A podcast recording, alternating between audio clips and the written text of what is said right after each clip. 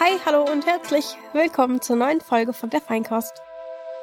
Wir sind Rabea Schlotz. Also ich also bin Rabea Schlotz. Du bist Rabea Schlotz, also wir beide du sind bist nicht Ina. und du Okay. bist Ina Lebedjew. äh, ja, das königliche Wir, äh, verdammt. Genau. Auf jeden Fall willkommen zur Feinkost. Wir haben heute ein ganz besonderes Thema, wie ich finde. Habt nämlich darüber abgestimmt und ich glaube, ich sage es an dieser Stelle auch nochmal. Wir haben so ein bisschen den Abstimmungsmodus auf Instagram verändert, dass wir nicht irgendwie die Hälfte der Themen immer fürs Nichts uns irgendwie überlegen und vorbereiten, ähm, sondern ähm, es geht immer nochmal der Verlierer der vorherigen Folge gegen, eines, gegen ein neues Thema ins Rennen. Und in Ich dem dachte, Fall, es ist immer Reis. Reis ist, ist immer der immer- Verlierer. Nein, es, es haben jetzt schon mehrfach die Zuckeralternativen ähm, verloren. Mhm. Also zweimal bisher. Ähm, und zum Beispiel haben die Zuckeralternativen auch gegen unser heutiges Thema verloren, nämlich gegen die Aquaponik. Und ähm, du hast dich gefragt, wie wir denn auf dieses Thema gekommen sind. Ja, voll. Und weil ich weiß also, es.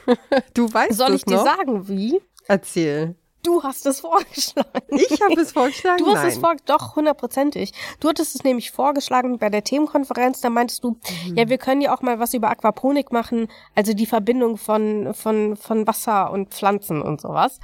Und dann dachte ich, hä, habe ich ja noch nie gehört. Und daraufhin habe ich es mir aufgeschrieben Ach, und habe es dann wieder in unseren, in unseren Themenplanung, äh, äh, in unsere Themenplanung aufgenommen. Das heißt, die Ursprungsidee für dieses Thema kommt von dir. das ist ja total witzig, weil ich mich überhaupt nicht daran erinnern kann. Also ich weiß, was Aquaponik ist, weil ich weiß, dass ich mal ähm, im Zusammenhang mit der Grünen Woche über das Thema berichtet habe und das sehr, sehr spannend fand. Ja, und Ähm. wahrscheinlich hast du es dann einfach mal so gedroppt, so von wegen, guck mal, Rabea, Aquaponik hast du doch nie gehört, ich drop's jetzt einfach mal. Und ich habe zugehört und habe es dann auf die Themenliste geschrieben.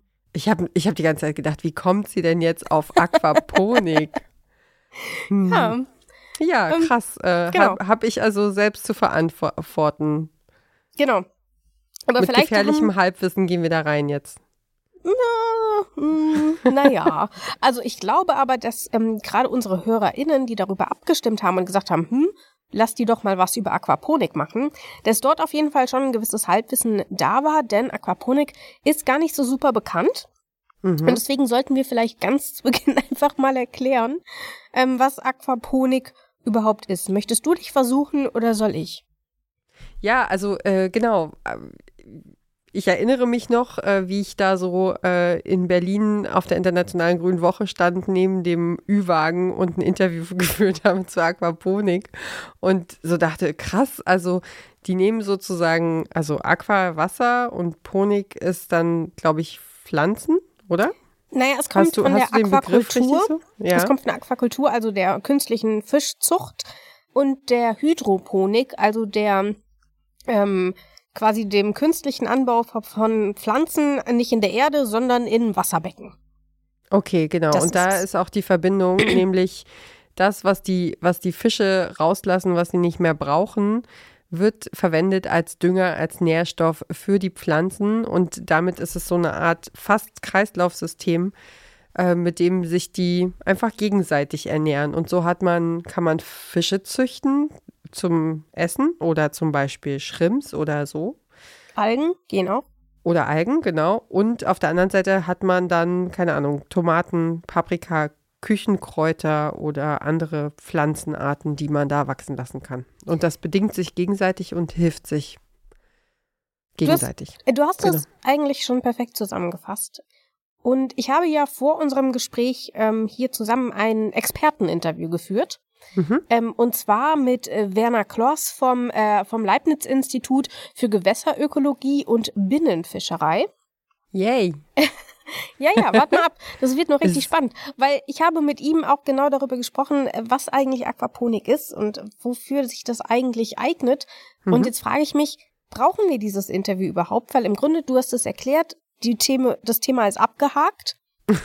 Und wir Nein. sind fertig. Nein, natürlich nicht. Denn tatsächlich ist es so, dass ich ähm, mal so ein bisschen äh, tiefer in das Thema eingestiegen bin und mich eigentlich auch mal so gefragt habe, für, für was für Fische geht das denn eigentlich? Aber ich glaube, ich will gar nicht so super viel vorne weggreifen, sondern ich würde sagen, wir lassen einfach mal Werner Kloss zu Wort kommen, mit dem ich mich unterhalten habe. Und der erklärt uns jetzt einfach mal ein bisschen mehr, was eigentlich Aquaponik ist, wo die Vorteile liegen und warum wir eigentlich nicht alle schon längst Aquaponik in den Betrieben haben. Mhm. Los geht's. Hallo, Herr Kloss. Hallo, Frau Schlotz. Erstmal vielen Dank, dass Sie sich die Zeit nehmen. Wir wollen ja heute mit Ihnen über Aquaponik sprechen und natürlich muss ich ganz zu Beginn einfach mal fragen, was ist denn Aquaponik überhaupt? Ja, Aquaponik ist eigentlich so ein Kofferwort, weil es zwei Bereiche miteinander verbindet. Das eine ist die Aquakultur und äh, zwar überwiegend von aquatischen Tieren. In dem Fall, also es könnten natürlich auch äh, Shrimps sein, aber überwiegend Fische mhm. und äh, wo Fische produziert werden. Und diese Aquakulturkreisläufe werden gekoppelt an äh, mit dem Fischwasser, welches nährstoffreich ist, an Pflanzen, an Hydroponikanlagen von in den Pflanzen äh, sozusagen gezogen werden. Und diese Kombination aus Aquakulturkreislaufanlagen und Hydroponikanlagen in den Pflanzen gezogen werden, also im Gewächshaus dann, äh, das nennt sich dann Aquaponik. Und wieso sollte man das überhaupt miteinander vereinen? Das Problem bei einer fischproduzierenden Anlage ist, dass die Fische natürlich äh, von ihrem Futter äh, ernähren die sich, aber die geben natürlich auch Stickstoff äh, ab und auch Phosphat. Das heißt also, was mit dem Kot, was auch mit den anderen äh, Stoffwechselendprodukten passiert, das wird abgegeben. In äh, den modernen Kreislaufanlagen wird äh, diese, diese, dieser Stickstoff äh, über Biofilter in Nitrat umgewandelt. Nitrat ist ja bekannterweise ein sehr guter Pflanzendünger und auch mit äh, mengenmäßig der am wichtigsten Pflanzendünger. Aber für die Fische wird es, wenn es zu sehr äh, hoch geht, ist es für die Fische dann auch belastend. Das heißt, man muss jeden Tag in so einer Kreislaufanlage, in der Fische gezogen werden, so fünf bis zehn Prozent des Wassers austauschen. Und dieses Wasser ist sehr nährstoffreich, müsste bei uns eigentlich in eine Kläranlage rein. Aber es ist natürlich da viel nachhaltiger und sinnvoller, äh, diesen diese äh, Nährstoffe weiterzureichen, eben da, wo sie verwertet werden können, eben in, äh, zu den Pflanzen. Deswegen wird es über so eine Art Einwegventil zum Pflanzenbereich rübergebracht. Und dann kann man je nachdem, wenn man das in einem Vorratsbehälter hat, äh, die optimalen Bedingungen, was für die Pflanze noch an Nährstoffen fehlt, da, dazugeben und hat aber da trotz allem ungefähr äh, zwei Drittel bis drei Viertel von der gesamten Düngermenge schon eben aus dem Fischwasser da für die Pflanze. Und viel besser kann es nicht gehen, weil für die Düngerherstellung brauchen wir ansonsten auch äh, Energie, die dann natürlich auch wieder ähm, ja, in konventioneller Energie äh, dann auch CO2-Emissionen für die Umwelt bedeuten würde. Also um das sehr nachhaltig zu gestalten, man macht ja eigentlich nichts anderes als natürliche Kreisläufe in einem äh, künstlichen System nachzustellen. Hm. Und funktioniert es mit allen Fischen und allen Pflanzen ähm, oder gibt es dann doch einige Einschränkungen, weil es zum Beispiel mit Basilikum besonders gut funktioniert, aber mit Minze zum Beispiel überhaupt nicht? Also ich würde mal so sagen, es geht mit fast allen Fischarten, die in Kreislaufanlagen äh, gehalten werden können. Das sind also vor allen Dingen Schwarmfische äh, wie Tilapien äh, oder auch äh, Fische, die sonst in großen Mengen miteinander gut klarkommen. Äh, Klarjes, das sind die typischen Aquakulturfische, mit denen kann man da, da kann man alle Arten nehmen. Das muss also nicht eine bestimmte Art sein, äh, die da etabliert sind. Äh, bei den Pflanzen ist es so, eigentlich alle Pflanzen, die in Hydroponikanlagen äh, wachsen können, also das heißt mit erdfreiem Anbau, können da natürlich gezogen werden. Ein Spezialfall wäre, wenn man das dann doch mit Erde machen möchte, dass man das Wasser einfach äh, auch für die Bewässerung von äh, äh, Erdanbau eben dann auch nutzen kann. Das ist auch kein Problem so, so wirklich. Aber wenn man in Gewächshäusern das machen möchte, wäre natürlich angebracht, dass man dann äh, eher die Hydroponikanlage äh, nutzt und äh, dementsprechend dann auch, äh, das müssen Pflanzen sein, die in der Hydroponik eben auch gedeihen können und die nicht unbedingt Erde oder dann auch eine Mykorrhiza, also irgendwelche Symbionten dann auch benötigen würden. Aber da gibt's in mittlerweile, was im Gewächshaus äh, wächst, das sind 250 oder noch mehr Arten mittlerweile. Da gehört Tomate, Gurke, äh, ähm, Zucchini, ähm, alle Kräuter, alle möglichen dazu, äh, Paprika, also die landläufig die, die gängigen Gemüsesorten äh, und Pflanzen, die da in einer, in einer Hydroponik wachsen, die kann man da natürlich alle nutzen dafür. Mhm. Sie haben jetzt nochmal ähm, ganz explizit erklärt, dass es eben insbesondere für die geeignet ist, die in so einer Hydroponikanlage wachsen. Wieso kann man denn aber das Wasser, das man aus dieser Fischzucht nimmt, nicht einfach auch über ein Feld verteilen? Also wieso muss es denn die Hydroponikanlage sein? Also die Hydroponikanlage hat natürlich den Charme, äh, dass die Pflanzen das Wasser aufnehmen, mit dem Wasser die Nährstoffe, damit wachsen aber die Pflanzen äh, verbrauchen auch oder nutzen das Wasser auch und geben das auch wieder äh, reines Wasser dann über ihre Blattöffnungen ab. Äh, und äh, mit den modernen Techniken, da ist meistens auch noch eine Klimatisierung eben in Gewächshäusern drin. In dieser Klimatisierung kann man über Kältefallen, kann man quasi dieses verdampfte Wasser der Pflanze wieder äh, kondensieren und dann dieses Wasser wieder nutzen, um es vorne in die Aquakultur einzuspeisen. Das heißt also, man kann mit so einer Aquaponik, die dann wirklich Hightech ist, schafft man es auch sozusagen, den Wasserkreislauf wiederum zu schließen oder nahezu zu schließen. Und das ist natürlich äh, nicht möglich, wenn ich das äh, Wasser dann, das Fischwasser in Erdbereich und in, ins Freiland äh, äh leite. Wobei ich sagen muss, bevor ich das Fischwasser nicht nutze für den Pflanzenanbau, ist es natürlich besser, ich nutze es für äh, auch Erdbewässerung, um dann eben im Freiland eben etwas äh, zu an. Da habe ich aber das Wasser nur doppelt genutzt, während wenn ich das in so einer sozusagen technisch hochstehenden Anlage habe, kann ich den Kreislauf nahezu schließen. Äh, wir haben das äh, eben auch schon geschafft, dass wir sozusagen auch den Wasserkreislauf nahezu zu 80, 90 Prozent äh, geschlossen halten konnten. Also das ist äh, natürlich in der heutigen Zeit, wo man eben die Ressource Wasser auch besonders äh, schonen möchte, nicht nur, dass man Nährstoffe weitergibt, sondern auch das Wasser quasi fast versucht im Kreislauf zu halten dabei. Das heißt, wenn ich jetzt mal die Vorteile zusammenfassen würde, dann geht es insbesondere um die Ressourcenschonung, weil ich eben Wasser nicht nur einmal verwende, sondern zweimal verwenden kann und im Idealfall sogar dreimal. Dann ist natürlich aber die Frage, gibt es denn auch Nachteile? Ich kann mir nicht vorstellen, dass das alles ähm, einfach nur perfekt ist und zufällig klappt alles. Ähm, deswegen würde ich gerne auch mal wissen, wo liegen denn die Probleme in der Aquaponik? Also die Probleme sind natürlich überall, wo man Schnittstellen hat. Ähm, da aber die muss man sagen, die Anlagen, so eine geschlossene Kreislaufanlage für, zur Fischproduktion, das sind Techniken, die schon in den 80er Jahren entwickelt wurden. Hydroponik ist noch deutlich älter. Ähm, das sind eben Techniken, die für sich selber sehr gut laufen. Äh, man hat immer da, wo man äh, vom einen Bereich, also quasi das Fischwasser zum äh, Pflanzenbereich rübergibt, da muss man dann natürlich wissen oder messen können, wie viel habe ich jetzt da an Stickstoff, an äh, Nitrat drin, wie viel habe ich an anderen Nährstoffen drin, die für die Pflanze wichtig sind, um äh, dann eben zu zeigen, okay, ich brauche noch diese oder jene Substanz, ich brauche noch ein bisschen Kalzium, ich brauche noch ein bisschen Kalium, ist immer etwas, was man den Pflanzen mehr äh, zugeben muss. Und äh, das dann genau steuer- und regeltechnisch abzustimmen, das ist immer ein bisschen etwas, was noch eine äh, Herausforderung in, in gewisser Weise eben noch eine Herausforderung ist, was noch nicht äh, perfekt harmonisch immer läuft, aber was man eigentlich vor allen Dingen, wenn es größere Anlagen betrifft, äh, durchaus mit einem entsprechenden äh, händelbaren Aufwand auch äh, bewerkstelligen kann. Mhm. Dann ist aber natürlich die Frage, wieso Aquaponik nicht jetzt schon in einem sehr viel größeren Umfeld tatsächlich eingesetzt wird, weil ähm, Aquaponik ist ja tatsächlich noch in den Kinderschuhen. Es ist keine flächendeckende Technologie, jetzt überall, wo Fische gezüchtet werden oder ähm, Hydroponikanlagen ähm, aufgezogen werden, schon verwendet wird. Woran liegt's denn?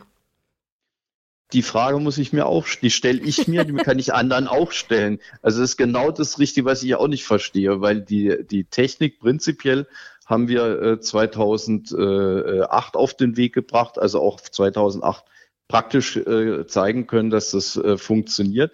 Das Problem ist bei solchen Dingen immer, wenn schon Sachen sehr stark und sehr gut etabliert sind, äh, die, die haben die Fischseite und die Pflanzenseite, die, die, die zusammenzubringen, ja. Äh, jede Seite versteht ihren Bereich sehr gut, aber äh, da sind dann so immer so die Probleme, beides zusammenzumachen. Äh, da ist halt eben auch das äh, immer noch ein bisschen Angst davor, äh, funktioniert es dann auch so perfekt. Und da sind wir, muss man sagen, gerade in, in Mitteleuropa sind da nicht so wahnsinnig viel äh, äh Leute, die gerne irgendwas riskieren, äh, ob, um das dann zum Laufen zu bringen. Das ist, glaube ich, so ein bisschen die Problematik dabei, äh, die sich da aktuell noch ergibt.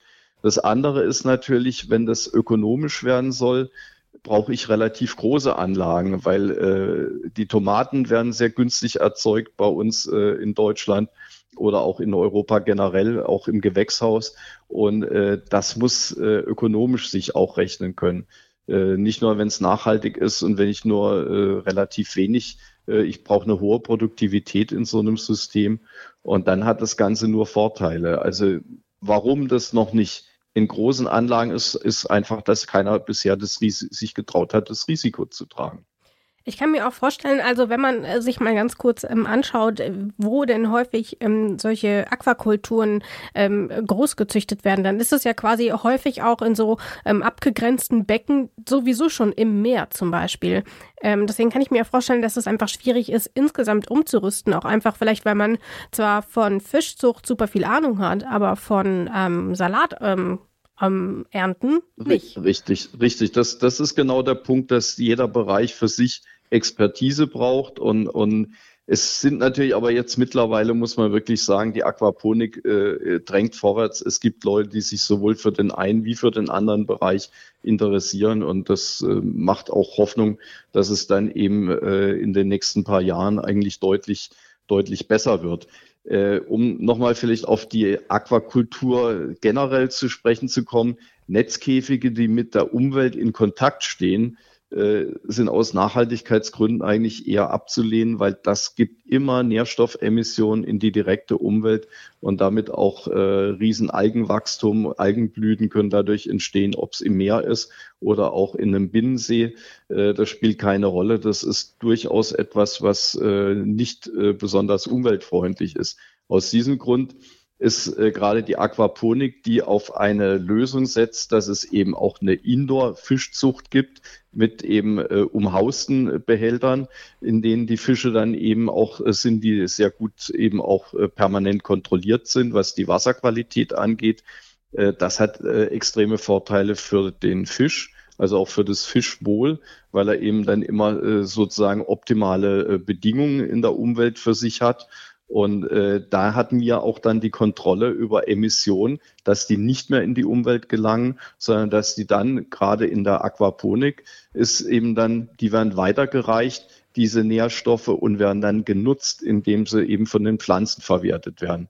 Und damit hat man also der Umwelt auch einen, einen, großen Dienst getan. Nicht nur, dass man kein Fischabwasser mehr hat, weil es eben ein künstlicher äh, Dünger ist oder ein großer äh, Bestandteil von dem Dünger und umgekehrt eben dann auch die Pflanzen das weiterverwerten, so dass man dadurch eigentlich durchaus äh, äh nur Vorteile eigentlich insgesamt hat. Mhm. Dann stellt sich aber natürlich die Frage, gerade auch im Hinblick auf den Klimawandel und die immer wachsende Bevölkerung, die wir ja heute auch schon nicht ernähren können, ähm, welche Chancen sehen Sie denn da für die Aquaponik dort tatsächlich auch nicht nur ein Tropfen auf den heißen Stein zu sein, sondern eventuell tatsächlich eine der futuristischen ähm, Anbauarten zu sein, ähm, mit, in, mit denen wir in Zukunft ähm, die Menschen auf der Welt ernähren? Also ich bin überzeugt davon, dass das kommen muss und dass das ein ganz wesentlicher Bestandteil werden wird von unseren künftigen äh, Agrarsystemen, weil äh, der Fisch hat, äh, gerade Süßwasserfisch, hat die beste Futterverwertung, wenn wir tierisches Eiweiß haben wollen. Das ist besser als bei ähm, Huhn und Schwein und noch viel besser als bei Rind. Das heißt, äh, wir sollten eigentlich gerade rotes Fleisch sollten wir möglichst ähm, ja runterfahren. Und das sind ja auch die Empfehlungen von allen Wissenschaftlern, die sich im Ernährungsbereich tummeln, äh, ungefähr auf die Hälfte runterfahren, aber dafür mehr Fisch wäre gut, wenn es denn kein Fangfisch aus, der, aus den Meeren ist oder eben dann auch äh, in, äh, eben in Netzkäfigen oder so gehaltenen Fischen sind, sondern wenn das eben unter solchen kontrollierten Bedingungen sind, die dann eben dazu führen, dass eben mit dem Fischabwasser eben als Wertstoff eigentlich die Pflanzen bedient werden können. Und äh, das andere, was natürlich die Umwelt auch noch ganz extrem entlasten würde äh, bei so einer Kombination oder wird, ist eben, dass wir hier für die künstliche Düngerherstellung, die sonst energieaufwendig ist und für die Energie brauchen wir auch nochmal, haben wir im Moment immer noch konventionelle äh, Dinge, äh, Energieerzeugung äh, da, die kommt natürlich dann auch weg. Das heißt, wir hätten enorme Tonnen an CO2-Ersparnissen und Energieersparnissen, wenn wir einfach diesen Dünger vom Fischbereich in den Pflanzenbereich weitergeben. Das andere, was dafür spricht, ist so über den Daumen gepeilt, wenn ich das auf Fisch und Tomate münze, habe ich mit einem Kilo erzeugten Fisch ungefähr für fünf äh, Kilogramm äh, Tomate. Also ich kann relativ viel Gemüse mit dem Fischwasser äh, erzeugen im Verhältnis zu Fisch. Das heißt, es würde also auch, was die Quantitäten zwischen Fleisch und äh, Pflanze angeht, würde das eigentlich auch sehr gut passen, so dass man da eigentlich äh, ja für die künftige Ernährung eigentlich wirklich ein, ein ganz tolles System hat, das auch in mehreren Ecken beziehungsweise in mehreren Schablonen eben für ein gutes und gesundes, äh, eine gesunde Ernährung eigentlich dann passen würde. Das sagt Werner Kloss vom IGB. Haben Sie vielen Dank für das Gespräch. Gerne. Ja, spannendes, spannende Einblicke in so, ein, in so ein Feld, mit dem man sonst einfach ja tatsächlich ja nicht in, in Berührung kommt, ne? Genau, und ich fand's, also ich finde, in diesem Interview waren so viele spannende Aspekte dabei. Also zum einen, dass diese Aquaponik ähm, schon äh, aus äh, schon ungefähr zehn Jahre alt ist ähm, mhm. aber eben trotzdem noch gar nicht so super weit verbreitet, obwohl, so klingt es in diesem Interview zumindest, es ja eigentlich deutlich mehr Vorteile hat als Nachteile. Aber wir haben ja auch von dem Problem gehört, also eben zum Beispiel, dass nicht jeder, der Ahnung von Fischerei hat, auch Ahnung davon hat, wie man Salat anbaut oder dass es vielleicht gar nicht die Möglichkeit gibt, neben so einem Zuchtbecken auch noch einen, einen Hydroponiklabor irgendwie dahinzustellen und also ein Gewächshaus dahinzustellen ähm, und das Ganze zu verbinden. Was Sie aber noch nicht in diesem Interview gehört haben, sondern was ich dann mit Herrn Klaus noch im Nachgang besprochen habe, als das Mikro leider schon aus war, war quasi, dass man diesen Kreislauf, von dem wir jetzt gehört haben, also dass ähm, man erst dieses äh, Wasser nimmt von den Fischen, damit düngt man dann die Tomaten und dann kann man das eventuell sogar wieder zurückführen, das haben wir ja auch gehört. Aber die Frage ist natürlich, was passiert denn dann quasi mit diesem, mit dem ähm, Essen, das man nicht verwerten kann? Mhm. Also so die ganzen Schnipsel und so weiter. Und da hat er mir erzählt, dass das Ganze eben aktuell noch zu ähm, zu ähm, Kompost verarbeitet wird. Also das Ganze wird kompostiert. Allerdings arbeiten sie aktuell auch daran, dass ähm, das Ganze eben nicht einfach nur kompostiert wird und weiterverarbeitet wird, sondern dass sie noch eine dritte Komponente mit reinholen, nämlich die Insekten. Und dass sie das Ganze mhm. so verarbeiten und weiterentwickeln wollen, da forschen sie gerade dran, dass dann dieses übrig gebliebene Gemüse und alles, was dort noch in dem Wasser und so weiter übrig ist, dafür verwendet wird, ähm, damit Insekten zu füttern und heranzuzüchten. Und diese dann zum einen wieder als Futtermittel für die Fische zu nehmen und da schließt sich der Kreis, aber mhm. gleichzeitig eben auch, um eine weitere Ernährungsquelle ähm, für den Menschen zur Verfügung zu stellen, weil Herr Kloas geht davon aus, und das ist ja auch die Meinung von vielen anderen Experten und Expertinnen, dass wir in Zukunft viel, viel mehr Insekten essen werden, als wir es heute tun. Also gerade im Westen ähm, der Welt ist es ja tatsächlich noch nicht ganz so angekommen. Da probiert man vielleicht mal so experimentell so ein bisschen ähm, Insekten und wir haben uns ja hier im Podcast auch schon darüber unterhalten, ähm, als du deine, äh, als du mal neben jemanden gestanden hast, der Insekten gegessen hat und ich meiner kotzenden Katze hinterhergerannt bin, als sie Insekten gefressen hat. Oh Gott, Aber ja, Herr Klos geht eben davon aus, dass wir das in Zukunft ganz, ganz häufig haben werden, eben dass wir über Insekten unser Eiweiß aufnehmen können und eben einen großen Bestandteil von Fleisch durch Insekten ersetzen können. Und deswegen arbeiten sie eben gerade daran, die ganzen Nährstoffe, die dort verwendet werden, eben in diese dritte Stufe, in die Insekten mit reinzunehmen und damit noch eine dritte Komponente für diese Aquaponik ähm, zu haben. Und das fand ich irgendwie super spannend, dass man eben auch nicht auf dem aktuellen Level bleibt, sondern das Ganze eben auch nutzt, um es weiterzuentwickeln und auch an die Gegebenheiten der Zukunft und des Essens der Zukunft irgendwie anzupassen. Schade, dass das Mikro nicht mehr lief, aber ich hoffe, ich habe das jetzt richtig rübergebracht, so wie es mir erklärt wurde. Ja, ich habe so die, äh, die Pappschale, weißt du, so, so, eine, so eine Frittenschale halt äh, mit, mit Maden noch vor Augen. Aber das irgendwann wird das vielleicht total normal sein. So Insektenburger habe ich jetzt auch häufiger mal schon im Regal gesehen. Also, dass diese Äh. Patties. Also so zu, zu kaufen im Supermarkt? Ich dachte, das ist so ein Special äh, Effects-Ding äh, für, für gehobene Gastronomie oder so. Nein, ich habe das letztens tatsächlich irgendwo gesehen. Ich kann mich allerdings nicht mehr genau dran erinnern, wie es eigentlich war. Aber ich meine, irgendetwas, vielleicht war es auch kein Burger Patty, aber irgendwas habe ich aus Insekten gesehen, dass die dort verarbeitet wurden. Und ähm, wie gesagt, in anderen Ländern ähm, ist es ja vollkommen normal und hier nimmt man quasi dann diesen wachsenden Trend irgendwie auch mit rein. Finde ich irgendwie super spannend. Ähm, und von daher glaube ich, dass äh, wir auch in Zukunft nochmal von Aquaponik hören werden. Ich weiß zwar dann noch nicht, wie das Ganze heißt, wenn man die Insekten da auch noch mit reinnimmt, ähm, aber ähm, vielleicht können wir einfach beim Begriff Aquaponik bleiben. Aquaponik Plus vielleicht.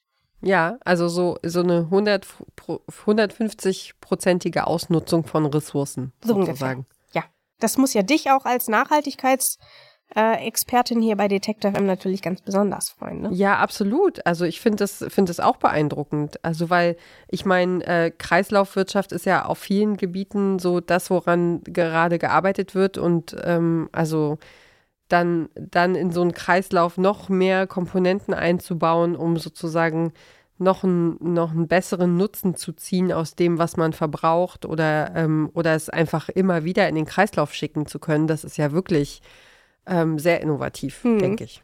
Hm. Und ich weiß, dass du auch noch eine interessante, ähm, ein interessantes Addendum mitgebracht hast für diesen Podcast, ne? Ja, ich habe äh, ich habe ähm, quasi mit der mit der anderen Seite mich beschäftigt mit dem äh, Aquaponik äh, für Laien und habe ähm, also das erste leider ähm, ist ist es nicht äh, aus meinem Kopf gekommen, aber ich habe eine Überschrift gelesen, ähm, die es einfach massiv auf den Punkt bringt und das war Fische, Fische sage ich schon, ne? Ähm, das, das ist der einzige Berliner Einschlag, der noch übrig geblieben ist. Fische also, Fische düngen den Salat im Wohnzimmer.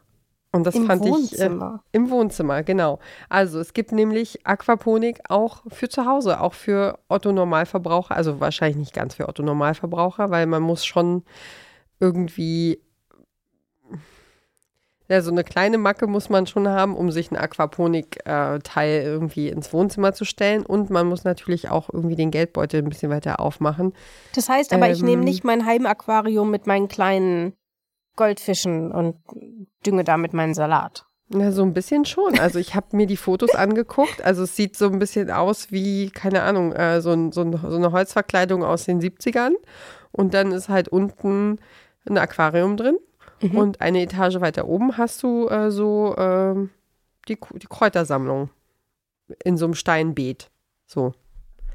Und äh, tatsächlich, also haben Studierende ähm, des Massachusetts Institute of Technology, das MIT, eben so ein Bücherregal großes Aquaponiksystem für, für zu Hause erfunden. Also und Mhm. du brauchst im Grunde eben dieses System und ein bisschen Licht und sich drum kümmern und Fischfutter natürlich.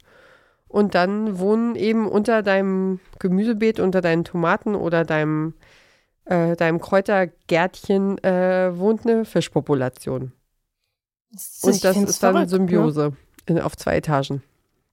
Würdest du dir sowas irgendwie zu Hause hinstellen? Also gerade so aus Nachhaltigkeitsaspekten und so ein bisschen Leider nein. Essen? Nein, würde ich nicht machen, weil, also erstens ist es jetzt nicht so, dass man sagt, oh, Selbstversorgung, ähm, das ist ja Ich- viel günstiger. Ja, und vor allem, man kann sich ja auch nicht nur von Basilikum und Minze ernähren. Ne? Also, Genau, Basilikum und, Goldfischen. und, Fisch halt. genau. Meine Kinder wären irgendwie nicht so ganz dankbar, nee, wahrscheinlich nicht. wenn es jetzt nur noch irgendwie Eiweiß und, und äh, Kräuter geben würde. Äh, also Fischeiweiß. Ähm, aber, äh, und es kostet halt, ich hatte, hatte nachgeguckt, es kostet ungefähr 4000 Euro, so ein kleines Bücherregal. Da muss man Fisch ganz schon, ganz schön viel äh, Salat essen, damit sich das wieder lohnt, ne? Ja, auf jeden Fall. Genau, und das, äh, also, und dann muss ich auch ehrlich zugeben, wir haben in der Familie ähm, Aquarium, äh, Aquariums, wie sagt man das, Aquariumsbegeisterte Menschen. Mhm. Aquaristik begeisterte Menschen und ich finde es auch total schön und hübsch und toll anzusehen. Ich habe aber mal so ansatzweise gesehen, was das für Arbeit macht, äh, wenn man, das ist dann in dem Fall, glaube ich, ein echt Meerwasseraquarium gewesen und da muss man dann immer ganz viel sauber machen, irgendwelche Schläuche prüfen, irgendwas ausspülen irgendwie, ne, damit man die Fische nicht umbringt, weil man ja nicht einfach gut. irgendwie das, das Wasser so reinkippen kann und Mhm. fertig ist die Laube, sondern ist dann halt einfach wirklich ähm, viel Arbeit. Und ich bin da eher so auf dem Streichelzoo, äh, Ha- Tiere mit Haaren, die man anfassen darf. Außer Ähm, Katzen. Da bin ich zu Hause, ja, außer Katzen, genau. Aber ich hoffe, wir konnten unseren HörerInnen trotzdem Einblicke geben ähm, in dieses Thema, weil ähm, ich glaube, es ging nicht nur mir so, dass ich davor noch nie groß was davon gehört habe, ähm, sondern eben auch vielen unserer HörerInnen. Und jetzt wissen sie zumindest, was es ist und was es kann und auch, was es nicht kann. Von daher, so ist es jetzt. Bildungsauftrag erfüllt und über den Tellerrand geschaut. Ja, genau. Und damit sind wir quasi auch fast schon beim Ende unserer heutigen Folge. Es bleibt eigentlich nur noch unser Ausblick. Und dieses Mal haben wir eine ganz besondere Situation, denn wir haben Erzähl die mal. Umfrage natürlich schon in Auftrag gegeben und es ging um Zuckeralternativen gegen Fermentieren. Ah, Und es kam 50-50 raus, oh je. auf die Stimme genau. Und deswegen dürfen wir jetzt hier live entscheiden. Wir haben uns tatsächlich, wir haben es einfach vergessen, vorher abzusprechen. Und deswegen dürfen wir jetzt hier während der Aufzeichnung entscheiden, was das nächste Thema wird. Möchtest du deine Hm. Stimme abgeben, Ina? Ja, also ich finde, ach, das ist jetzt schwer. Das ist wirklich sehr schwer, weil ich finde, also ich würde schon gerne mal irgendwie selber rausfinden, wie das mit dem Fermentieren funktioniert, weil ich glaube, das ist tatsächlich, also wenn man sich jetzt anguckt, die Lebensmittelpreise steigen. Ich habe neulich mal, das ist jetzt kein Fermentieren, aber ich habe neulich mal ein, ein Glas Marmelade auf dem Markt gekauft, weil äh, alle meine Holunderblütengelee-Vorräte sich äh, verdünnisiert hatten. Ähm, und äh, habe irgendwie 5 Euro für ein hausgemachtes Glas Marmelade ausgegeben und dachte so, Das kannst du auch. Also ich meine, klar kann ich jetzt auch im Supermarkt irgendwie Industrie-Marmelade äh, kaufen, was auch total normal und okay wäre. Äh, wir kaufen ja auch irgendwie, keine Ahnung, Schokocreme ist auch Industrie. Aber ich habe einfach so gedacht, ja Mensch, hier die alte Frau hat es von Hand gemacht und ja, kaufe ich doch mal ein Glas Marmelade. Und das hat echt wehgetan kurz, weil ich Mhm. dachte so, das, ähm, ich weiß, dass ich das sehr gut selber machen kann, aus dem, was eben bei uns vor der Tür wächst, so. Und da habe ich mich schon ein bisschen gekniffen, so, weil, ähm, ja, und da denke ich mir dann, jetzt steigen die Lebensmittelpreise, also das, das betrifft uns ja einfach alle. Und da ist für mich die Frage, hm, könnte man denn nicht einfach auch noch ein bisschen mehr selber machen? Also beim Bärlauch sammeln bin ich sowieso äh, noch äh, die ganze Zeit dabei, äh, bis das jetzt bald nicht mehr geht. Aber ähm, ja, vielleicht, also ich bin total heiß auf Zuckeralternativen, mal zu gucken, was kann man alles machen, aber ich votiere für Fermentieren, weil es wichtiger ist. Okay, dann haben wir jetzt hier auch eine 50-50. Weil, also ich finde beides mega interessant und ich dachte, wenn wir jetzt endlich mal aus purem Mitleid für die Zuckeralternativen stimmen, damit die endlich aus unserer Abstimmung verschwinden, dann könnten wir Fermentieren einfach nochmal ins Rennen geben und dann sind unsere HörerInnen bestimmt so clever und wählen das fürs nächste Mal. Ähm, von daher, wenn, wenn, wenn ich dich mit meiner Rede nicht überzeugen konnte, dann stimme ich aber auch der Einfachheit halber fürs Fermentieren und wir schicken die Zuckeralternativen einfach nochmal ins Rennen. Ich erinnere mich auch an diesen, was war das, ge geplatzten Kohl oder so? Was hattest du da fermentiert? Ich hatte was Kimchi gemacht Kimchi, genau. und mir wäre fast meine Küche explodiert und ich übertreibe nur minimal. ja, ähm, äh, vielleicht wollen wir noch mal bessere Erfahrungen damit machen. Was Na meinst gut, dann du? lass uns fermentieren und ähm, dafür ähm, schicken wir dann die Zuckeralternativen, die traurigen Zuckeralternativen einfach nochmal ins Rennen und wir nerven unsere, ähm, unsere HörerInnen jetzt einfach so lange damit, bis sie der Zuckeralternative mal den Gnadenschubs über die 50 Prozent geben. Ich verspreche auch, ich würde für eine zuckeralternativen Folge auch mein zuckerfrei Kochbuch mal aus dem Regal nehmen, das da ein trauriges Dasein fristet. Back, Back- und Kochbuch, damit kann man irgendwie alles machen. Also wenn das kein Anreiz ist, dann weiß ich auch nicht. Also wir fermentieren das nächste Mal Ja. und dann hoffen wir, dass wir das übernächste Mal irgendwie über Zucker sprechen. Zuckeralternativen Zucker sprechen sprechen. können. Genau. Super. Cool. Dann haben wir es ja doch noch geklärt. Bin ich aber erleichtert. Genau. Jetzt aber. Tschüss. Dann danke euch und lasst es euch gut gehen und kocht was Schönes. Bis zum nächsten Mal. Ciao. Tschüss. Feinkost. Der Besser Essen Podcast.